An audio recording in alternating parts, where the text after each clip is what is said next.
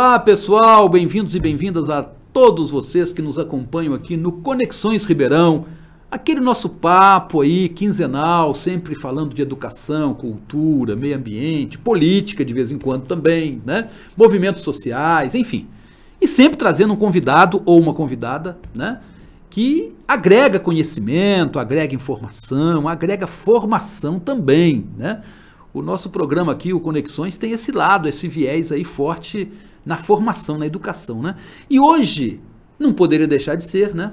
a gente tem também um convidado aqui todo especial, que é o nosso queridíssimo Vitor Santos. Ô, Vitão, obrigado, obrigado. por ter vindo, querido. Bem-vindo. Obrigado pelo convite, uma honra, que é isso, um prazerzaço. Pois é. Ô, Vitor, você conhecido aí, né, pela galera como professor Vitor, né? Enfim, professor Vitor, Vitão. Vitão, né? Me chamem. O homem das palavras, o homem da educação. Fala um pouquinho como é que começou essa fissura sua pela educação aí, pela escola, enfim, ah. né? Como é que nasceu? Isso já vem de família, isso já vem do berço, ah. isso teve algum tchan-tchan, assim, que de repente deu um estalo? Como é que conta pra gente, vai? Eu entrei na graduação em História, lá na Unesp em Franca, já meio com essa ideia, assim, de ser professor e tal. Que é uma coisa meio rara, assim, a turma vai pra, querendo mais pesquisa e tal, né, ir pra essa área mais de acadêmica, digamos assim. Propriamente. É, e eu, eu não, eu já cheguei mais querendo ser professor e tal. E por que isso, né? Antes, muito tempo antes já de, de entrar, né, eu participava, por influência da minha mãe e tal, do movimento espírita.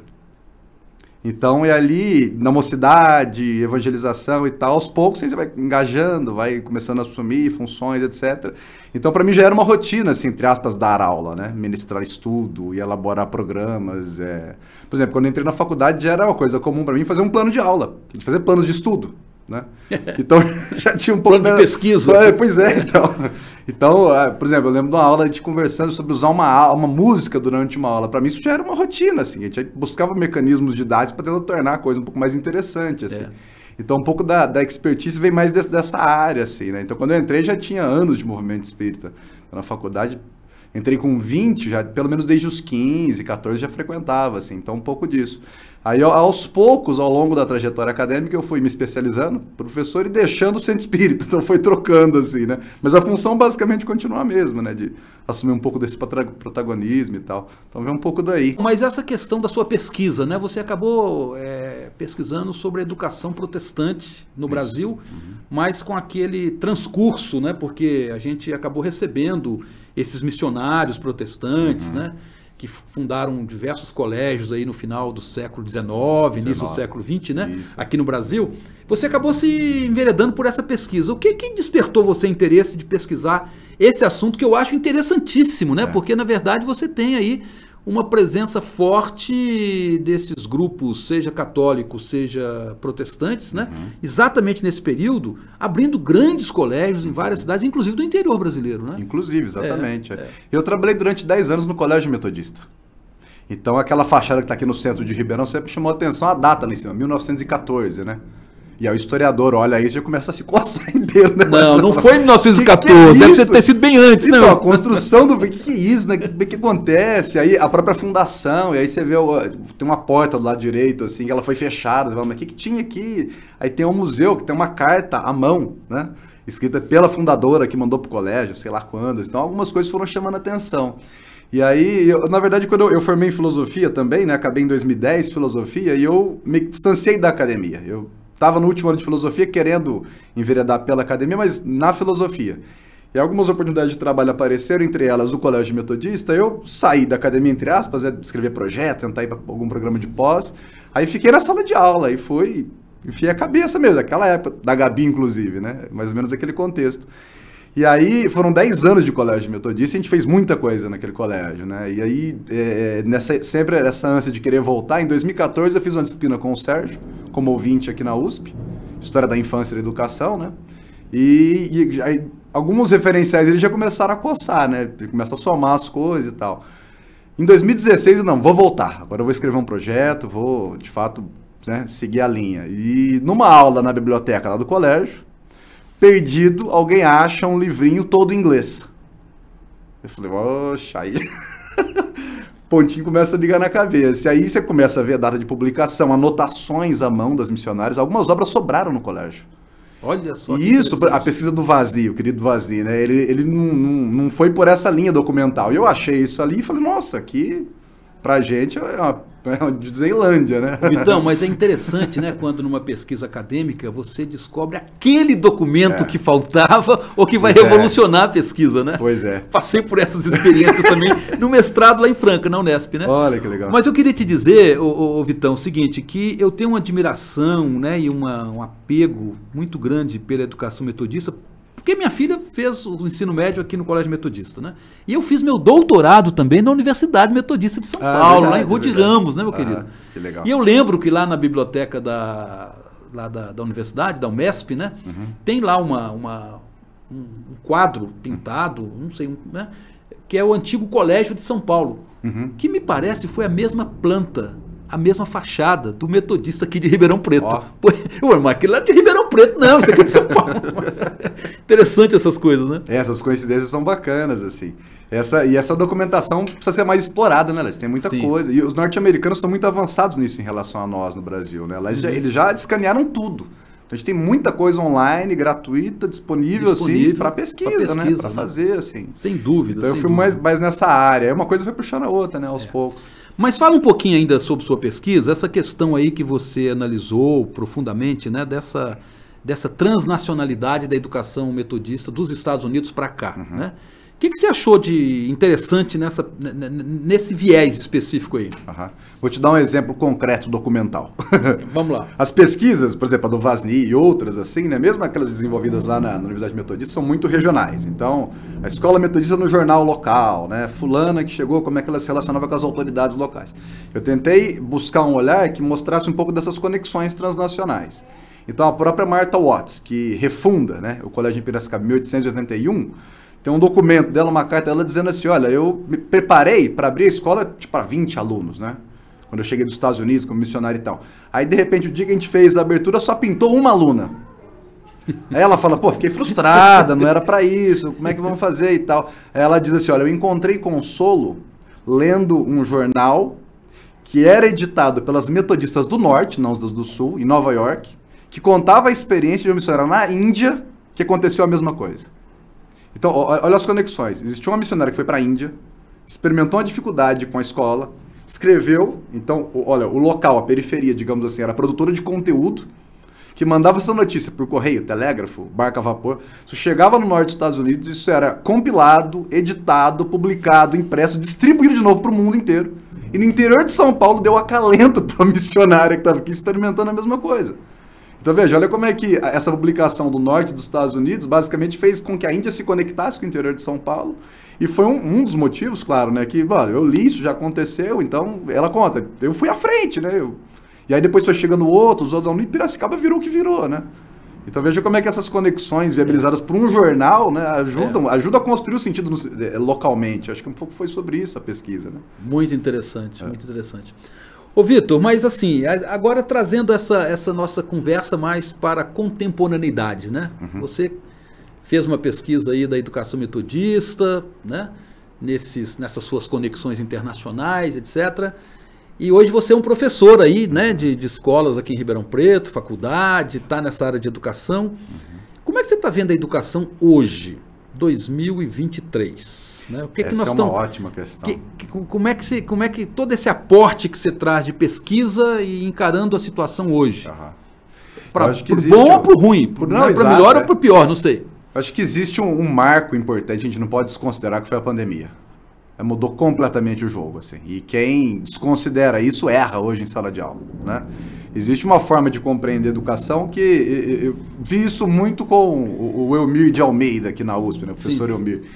E ele, ele, a gente discutia muito sobre isso, né? Então vamos pensar a, unidade escolar, educação escolar, mas a partir de dois parâmetros, formal e não formal, né? Então, educação formal, essa que continua desde sempre. A BNCC mudou, mas você tem um currículo que é construído, que tem que obedecer ao MEC, né? Que prepara muitas vezes para o vestibular, né? Que exige conteúdos, né? disciplinas e tal, exercício, material. De... Isso é uma coisa. E durante muito tempo, acho que antes da pandemia, nós não nos preocupamos tanto com esse outro lado, esse não formal dentro da escola, né? Essa coisa que, esse currículo oculto que existe, que faz parte de um processo de educação, que é muito maior do que conteúdo. Que acaba educando também. Que educa talvez muito mais, né? Do que a formal. Do que a formal. E que precisa ser. E durante muito tempo a gente não considerou, eu considero muito pouco esse tipo de coisa. Acho que o pós-pandemia exigiu da gente pensar a coisa um pouco mais no equilíbrio, assim, sabe? O que se tem chamado do socioemocional, sabe? De preocupações que vão além daquele conteúdo, estrito senso, assim. Eu digo pra meninada, às vezes um pé na bunda te ensina muito mais do que saber a data da Revolução Francesa, né? na escola. Porque é experiência de vida, isso é educação. A educação não se restringe à assimilação de conteúdos. Então, quando você diz, olha, vamos pensar a educação contemporaneamente, eu acho que a pandemia mudou um pouco o jogo, assim, as demandas Foi um divisor vieram, de águas. Eu penso que foi assim, a gente não pode encarar como era antes, a gente vai errar se a gente fizer isso, né? A gente falava muito sobre isso, o Sá, né, que está aqui com a gente, é, algumas semanas preparando a volta da meninada numa das escolas que a gente atua e, e, e pensa, olha, não pode ser uma coisa só, vamos fazer uma atividade diagnóstica, por exemplo. Não, mas vamos acolher. Então não precisa ser acolhido, né? É uma escola que recebe alunos de ensino fundamental, então você vai receber uma heterogeneidade. Como é que a gente trabalha com isso? Quais são as expectativas? Qual é a ansiedade, né? Como é que a gente abaixa um pouco essa poeira, acolhe, fala, fica tranquilo, nós estamos com vocês, vocês não estão sozinhos. Isso no médio é uma ruptura naturalmente falando. Né? Como é que a gente minimiza esse impacto? Então, eu acho que eu, eu, tenho visto, tentado ver cada vez mais a educação nesse sentido. Vamos pensar o formal, claro, você não pode perder isso, mas também esses aspectos não formais da educação que são igualmente importantes. Assim, né? Ô Vitor, mas veja só, é, você tem hoje, né, na sociedade, diversas visões, ocorrentes, opiniões, né, sobre como que deveria ser a educação. Uhum. Né? Então, por exemplo, você falou aí na educação formal, né, é, da escola, da escola particular, da escola pública, uhum. né? Na sua visão, a educação formal, ela é apenas uma educação de conteúdo ou ela é uma educação também de princípios, de valores? Quer dizer, não é uma formação. Porque tem uma parcela da sociedade que acha que o aluno não deveria ir para a escola, que a família uhum. Seria capaz e suficiente para educar seus próprios filhos, né? O homeschooling, é. coisas do tipo, né? Uhum. Como é que você vê essa, essa, esse entrechoque dessas opiniões hoje aí, meu querido? É, de uns anos para cá a gente tem essa, essa, essa, esse debate muito acalorado, assim. Há uns 10 anos, por exemplo, a gente não via a família tentando determinar currículo né, na escola. Você tem que ensinar isso, aquilo, isso não existia, né? De uns anos para cá, de uns quatro anos para cá, isso passou a ser muito quente, assim, né? Até porque eu acho que tem alguém estimulando, né? Pois em termos, é, assim, da, da, da, política e tal. Que vem um pouco né? antes, né? Da escola sem partido, Sim, acho que vem, vem daí, antes, né? veio antes, é. é. Escola sem, quer dizer, esse é o problema, eu digo muito pros meninos, né? A gente conversa, conversava essa semana, inclusive, em sala de aula. O que é história? Defina com uma palavra o que é história. E aí, foi toda uma reflexão pra gente construir que história é ciência. Ah, mas o avô lembra. Isso é memória. Memória não é história. Né? E o que, que significa dizer que é uma ciência? A educação encara dessa tem cada vez mais dessa forma, assim. Quer dizer que é uma ciência, né? Significa que existe um amplo repertório teórico metodológico que sustenta o que você faz em sala de aula. Então a gente não faz porque a gente acha, porque a gente acredita. o achismo está né? fora não dessa é história. Isso. Também não é crença. Eu, ah, eu creio que isso. Não, não é assim. Existe um porquê, né? Talvez a educação infantil seja mais explícito isso, né? Eu conversava com os alunos, você pergunta para uma criança, né? Chegou no fim de semana, para a escola na segunda. O que você fez? Brinquei. Chegou da escola em casa. O que você fez na escola? Brinquei. Mas a brincadeira da escola é diferente. Que a pedagoga impregna de sentido pedagógico a brincadeira. Então, você tem uma, uma finalidade objetiva, concreta, né, que tem a ver com aspectos psicológicos e tal. E, e só consegue fazer isso quem conhece esse repertório. Tá? Então, é, é, dizer que é uma ciência é importante, porque a gente começa a colocar a educação no, no mesmo patamar, simbólico, inclusive, da medicina, do direito, né? Você vai no médico com a dor no braço e vai, vamos tirar um raio-x. Você não vai brigar para tirar um, um raio-x do pé. Né? Porque isso custa a vida. Sim, ué. Essa mesma seriedade tem que encarar com a escola. Se a professora faz uma atividade, ela sabe o que ela está fazendo, sabe? Eu acho que é um pouco. A gente precisa evocar um pouco mais esse aspecto científico da nossa profissão. Porque isso traz uma seriedade, sabe? Uma carga simbólica. Fala, a gente sabe, a, escola sabe, sabe? Não vamos mudar o teu filho de sala porque, ah, estou com medo e tal. Lá no Moro a gente passou por um processo semelhante, assim, ah, na pandemia, tem que voltar, né, para presencial, não, nós vamos voltar quando tiver seguro.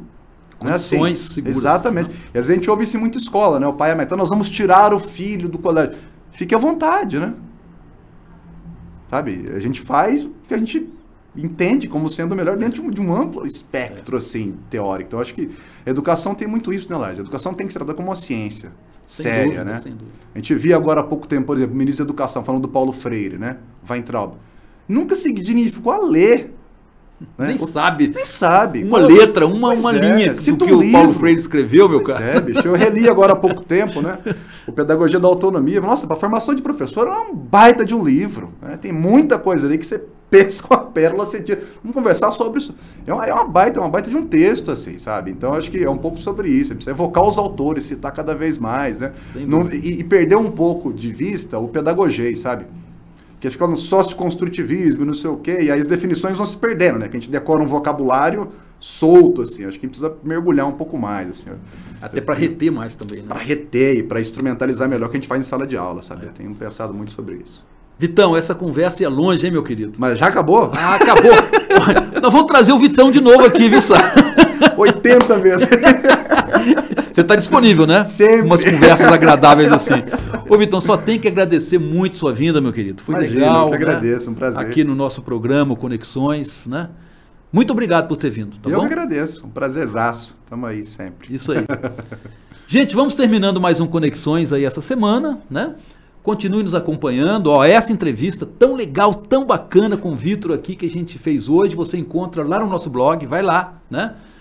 www.professorlages.com.br, mas nos acompanhe também pelo podcast, pelas redes sociais, né? Você vai encontrar não só essa entrevista com o Vitor, mas as outras anteriores que a gente já fez aí, né, no passado, tá bom?